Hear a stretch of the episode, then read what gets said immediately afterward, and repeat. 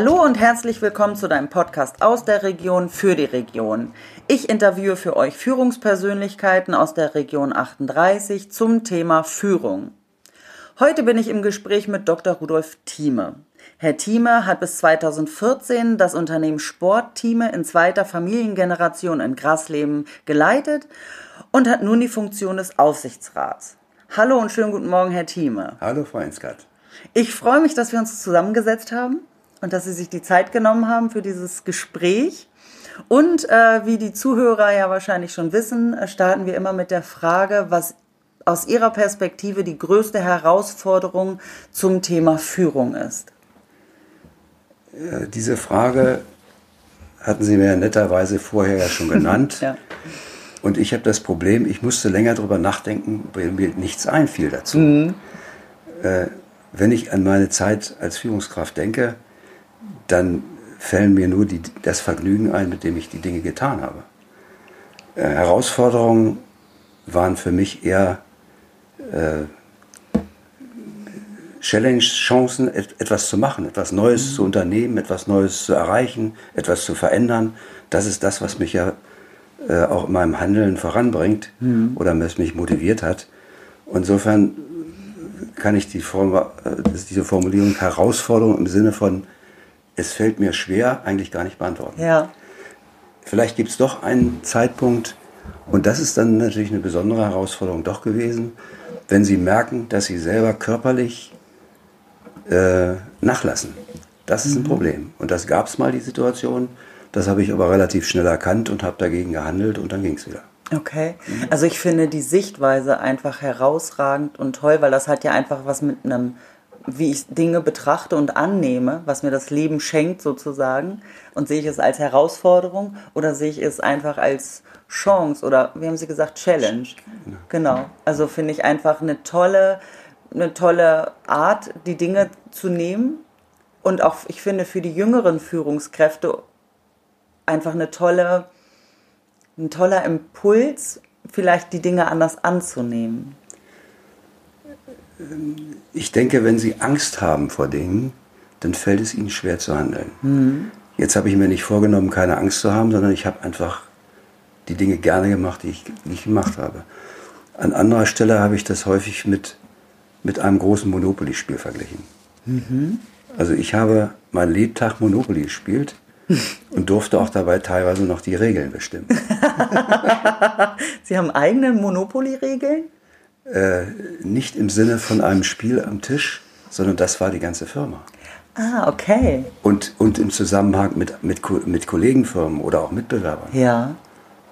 Und so weiter. Okay, das also ist Sie das große Monopoly-Spiel. Sie haben das als großes Spiel gesehen. So habe ich es empfunden von mhm. der Tätigkeit her. Ja. ja. Selbst wenn es schwierige Entscheidungssituationen gab, äh, die dann teilweise natürlich am Telefon erledigt werden mussten, mhm. weil die Partner die da äh, mit im Spiel waren, gar nicht hier anwesend sind. Mhm. Dann habe ich meine Füße über den Sitzhocker gestellt, mich zurückgelehnt, mhm. das Telefon, den Telefonhörer in die Hand genommen und wusste, dass ich die Sache schaffen werde. Toll. Und das war in Ihnen, also das mussten Sie sich nicht erarbeiten, äh, dieses Gefühl? Das glaube ich nicht, dass, äh, dass das Gefühl kann man sich wahrscheinlich sowieso schlecht erarbeiten. Okay. Äh, das setzt natürlich voraus, dass sie die Dinge können, die sie tun. Ja? Mhm. Das heißt, sie müssen schon einen Lernprozess hinter sich haben, sonst funktioniert das nicht. Ich kann nicht einfach sagen, ich kann alles. Ja? Mhm. Äh, aber wenn sie dann äh, nach einer Reihe von Jahren und Erfahrungen neue Erlebnisse haben, neue Aufgaben haben, dann ist das da, das Gefühl. So einfach.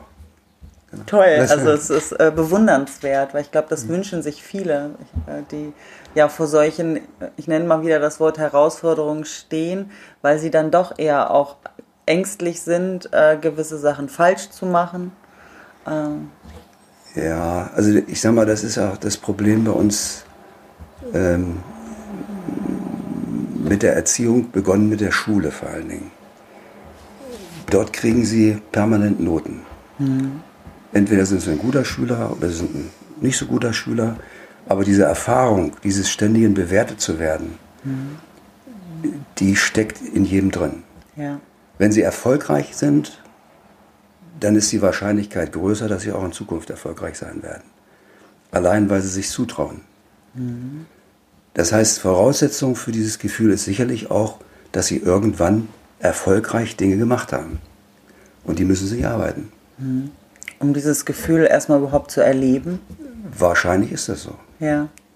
Okay. Mhm. Wenn Sie sagen wahrscheinlich, dann ist das tatsächlich von Ihnen äh, nicht bewusst ähm, erarbeitet tatsächlich, sondern etwas, was fließt, also äh, was in, durch Sie durchgeflossen ist, sodass Sie das dann einfach genutzt haben für sich?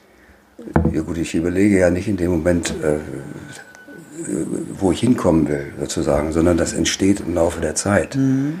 Ja, Sie müssen sich das insofern erarbeiten, weil Sie doch viele, viele Dinge machen. Sie können nicht am Anfang Riesenprojekte erledigen, sondern machen erstmal kleine Projekte und ja. kleinere Aufgaben. Und das reiht sich aneinander. Ja. Mhm. Das bewusst zu planen ist nicht so ganz einfach. Das entsteht zwangsläufig, wenn Sie denn die Chance haben, äh, solchen Weg Step für Step zu gehen wenn jemand sie begleitet, ist es gut, wenn derjenige sie darauf, dabei unterstützt. Also zum Beispiel hilft, erstmal mit kleinen Projekten erfolgreich Dinge abzuwickeln mhm. und dann langsam steigert die Sache. Ja. Wer hat mhm. das denn äh, mit Ihnen durchlaufen, wenn Sie sagen, so erst die kleinen Aufgaben und dann ähm, wachsende? Also bei mir gab es keinen Coach, der mir geholfen mhm. hat, sondern das ist einfach die zufällige oder auch nicht zufällige Lebensgeschichte. Okay. Ähm, mhm. Wer hat Sie denn eingearbeitet in das Unternehmen damals? Als, wann haben Sie gestartet? Also wirklich ich aktiv? Ich habe 1978 noch als Externer hier die EDV eingeführt. Das war meine erste Tat sozusagen. Okay. Ja? Mhm. Und zu dem Zeitpunkt war ich Assistent an der Universität in Berlin. Mhm. Das ist eine Aufgabe, die ich quasi im Studium und später als Assistent äh, gelernt habe. EDV, angewandte EDV in, in der, im Umfeld von Unternehmen mhm. einzuführen, zu organisieren und so weiter. Aus heutiger Sicht war das eine kleine Aufgabe, weil natürlich die Firma viel, viel kleiner war. Wenn man mhm. heute eine EDV einführt, ist das deutlich komplexer mit sehr viel mehr beteiligten Personen und kann ich gar nicht vergleichen. Also wenn heute jemand so lernen würde, das wäre zu früh der müsste kleinere Aufgaben haben. Ja? Mhm. Ähm, ich selber habe mich Step für Step für alle möglichen Dinge interessiert. Das ist natürlich auch wichtig als Führungskraft. Wenn Sie eine Geschäftsführung haben, dann können Sie sich nicht nur mit einem Thema beschäftigen, mhm. sondern müssen eigentlich in der ganzen Breite sich beschäftigen. Mhm. Ja? Also Personalwesen, Organisation, EDV, Finanzen, eigentlich müssen Sie sich in allen Bereichen bewegen können. Mhm und zumindest beurteilen können, ob das, was dort gemacht wird, richtig ist oder besser gemacht werden könnte. Äh, ich selber habe sehr, sehr viele Projekte äh, zum Start gemacht, als mein Vater ja noch als Geschäftsführer da war und auch meine Mutter in der Geschäftsführung, äh, habe ich mit dem Tagesgeschäft im Prinzip nichts zu tun gehabt, sondern ich habe eigentlich ein Projekt nach dem nächsten erledigt. Mhm. Also ich habe organisiert, ich habe dieses Unternehmen Stück für Stück verändert, modernisiert und das im Querbeet von der Logistik bis zum Marketing. Mhm. Und das, als Sie noch kein Geschäftsführer waren, sondern? Als ich noch nicht Geschäftsführer mhm. war und auch später als Mitgeschäftsführer, ja. war meine Aufgabe eigentlich Organisation. Okay. Ich würde ja jetzt tatsächlich davon dann ableiten, in der Zeit, wo dann Ihre Eltern die Geschäftsführung hatten und Sie ja dann wie Sie gerade gesagt haben, Projektarbeit gemacht haben, ja. daran wächst man ja auch. Also, ähm daran wächst man. Mhm. Das Interessante ist dabei, dass äh, mein Vater nicht quasi mein Coach war. Äh, die größte Verdienst, den er hat, er hat mich einfach tun lassen. Mhm. Das ist wahrscheinlich auch mit ein Geheimnis, dass man nicht ständig äh, nach Vorgaben arbeitet, sondern dass man sich selber Dinge Schritt für Schritt erarbeiten darf und das mhm. auch selbstständig entscheidet. Na gut, und er scheint mhm. ja dann Ihnen das Gefühl vermittelt zu haben, du schaffst das. Sonst er hat es mir zugetraut. Genau. Er hat es mir zugetraut. Ja. Ja, ja. Ja. Genau.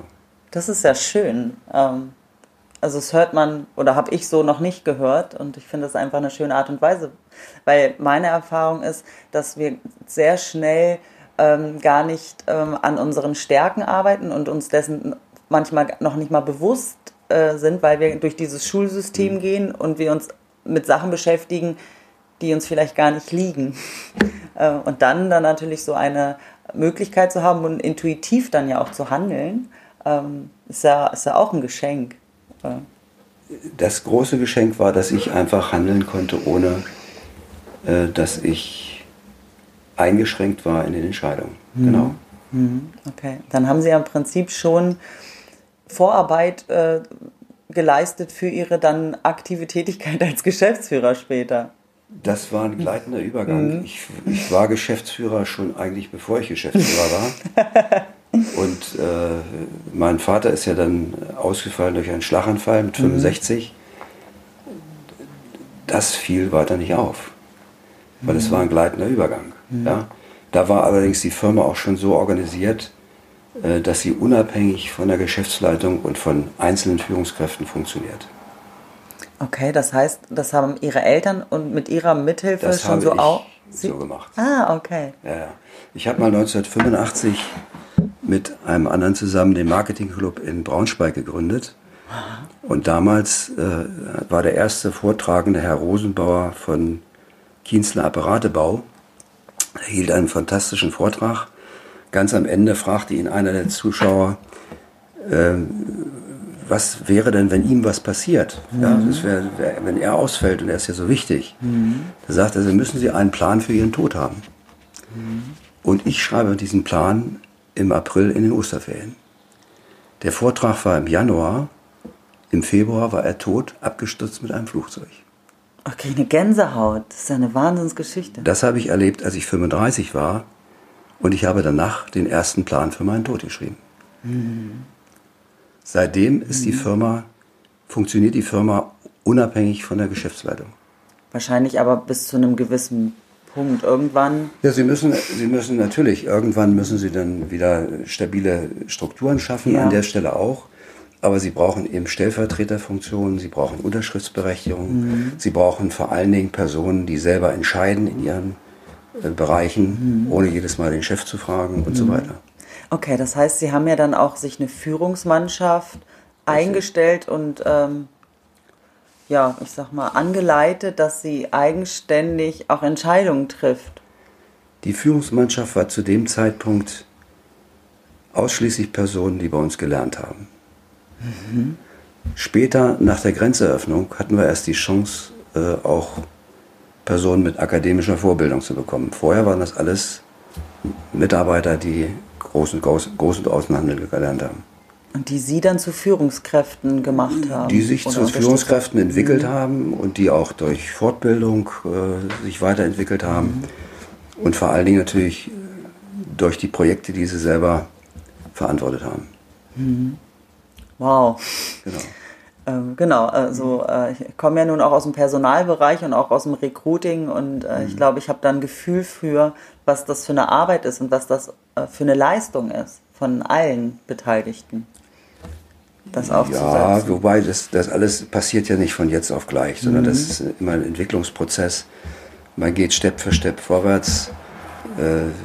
Die Firma entwickelt sich weiter, sie wächst weiter. Mhm. Es gibt äh, neue Mitarbeiter, es gibt neue Prozesse und, und da bauen sie ja immer stückchenweise drauf auf. Mhm. Ja?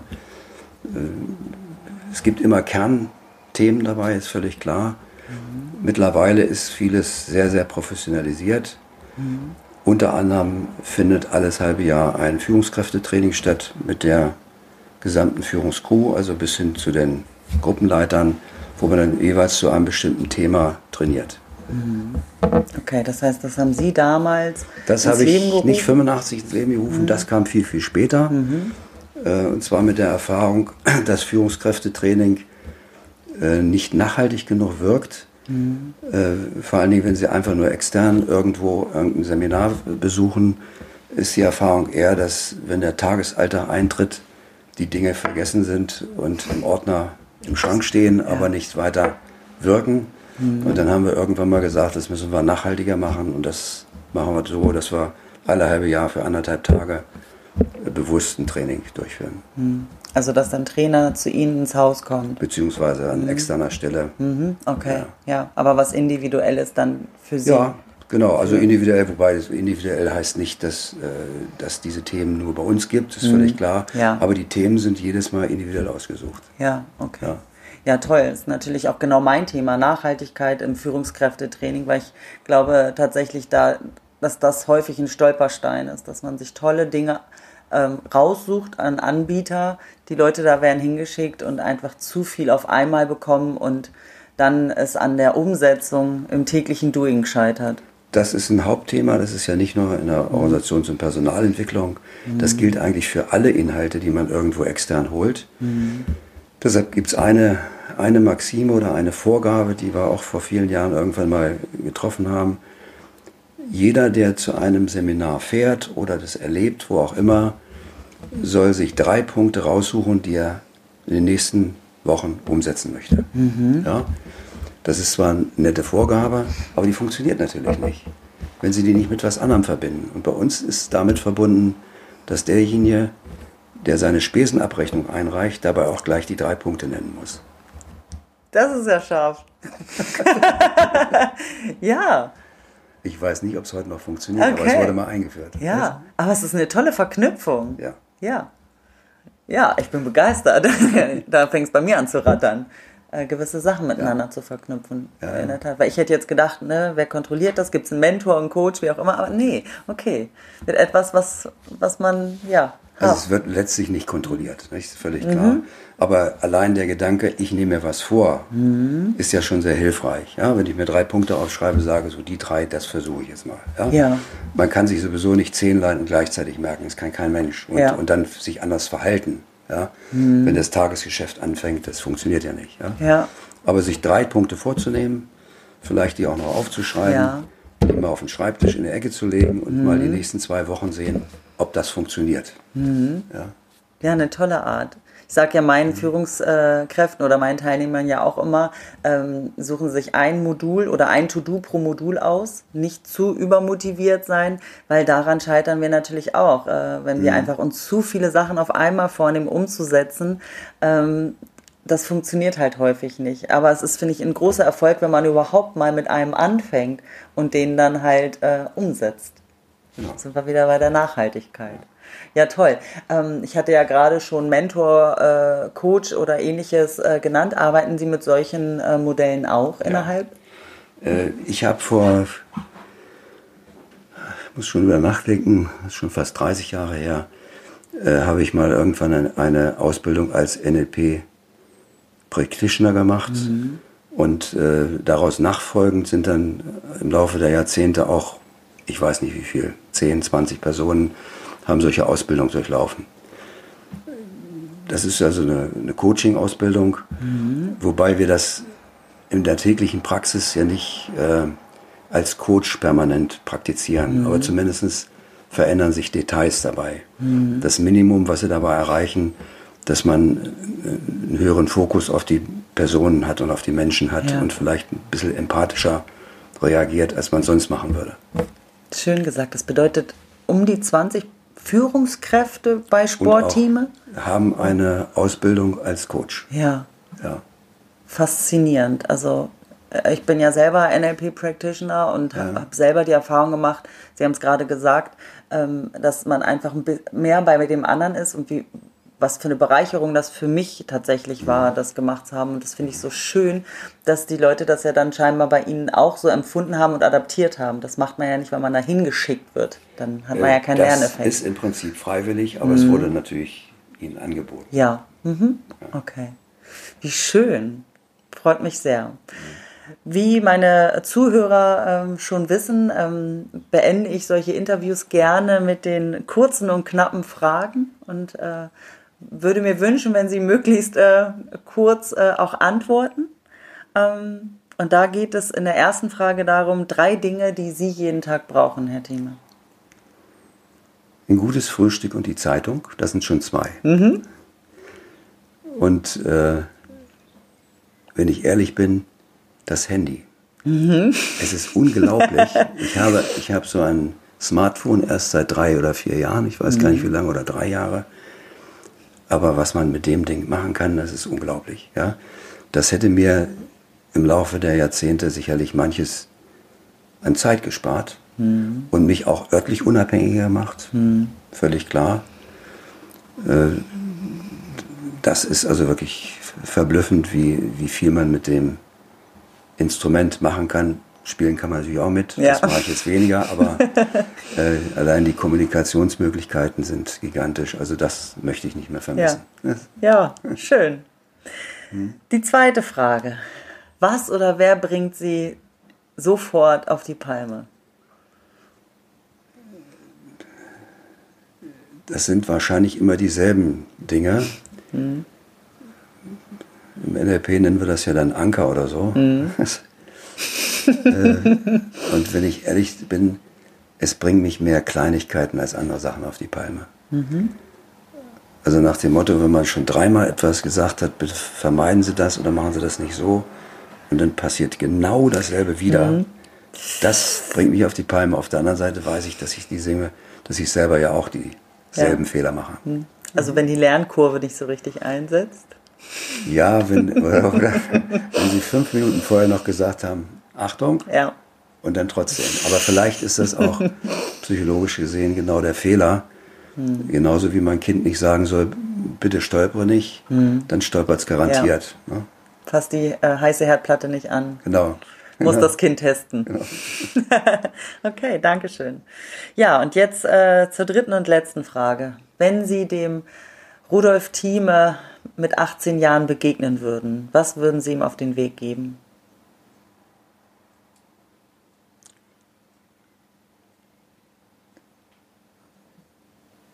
Ich habe mich versucht gerade zu erinnern an mich mit 18. Mhm. Das ist natürlich ein großer Unterschied. Mhm. Und was wichtig ist, dass die Personen optimistisch in die Zukunft gucken können. Je nachdem, was derjenige sich, zu was derjenige sich entscheidet, sind natürlich die Wege sehr unterschiedlich. Äh, meine Erfahrung mit, mit den vielen Menschen, die mir begegnet sind, ob nun hier in der Firma oder auch außerhalb und auch in der Familienkreis und so weiter, die meisten Entscheidungen, die für die Zukunft dann aber doch äh, ausschlaggebend waren, fallen durch Zufall. Mhm. Das finde ich auf der einen Seite schön und überraschend, aber auf der anderen Seite auch erschreckend. Mhm. Ich könnte einem 18-Jährigen heute nicht sagen, welchen Weg er gehen soll. Mhm. Weil er wird noch so viel erleben und sich entscheiden müssen, gehe ich jetzt links oder rechts oder geradeaus und das passiert ja permanent. Mhm. Und die zufällige Entscheidung, die dann fällt, bestimmt den Rest seines Lebens. Das ist das Erstaunliche. Ich würde ihm einfach sagen, lass dich überraschen, was kommt. Du schaffst es. Toll. Toll, Herr Thieme. Vielen hm. lieben Dank für hm. das Gespräch. Hat mir große Freude gemacht. Ähm, ich hoffe den Zuschauern auch, dass ähm, durch das Gespräch ähm, ja, einige Denkansätze vielleicht in Bewegung gekommen sind, neue Impulse dazu gekommen sind. ja, ich freue mich, wenn es gefallen hat und wenn ihr wieder ähm, einschaltet und weiterhin meinen Podcast 38 verfolgt. In diesem Sinne, ähm, bis zum nächsten Mal. Habt euch wohl, eure Sandra Ensgard. Tschüss.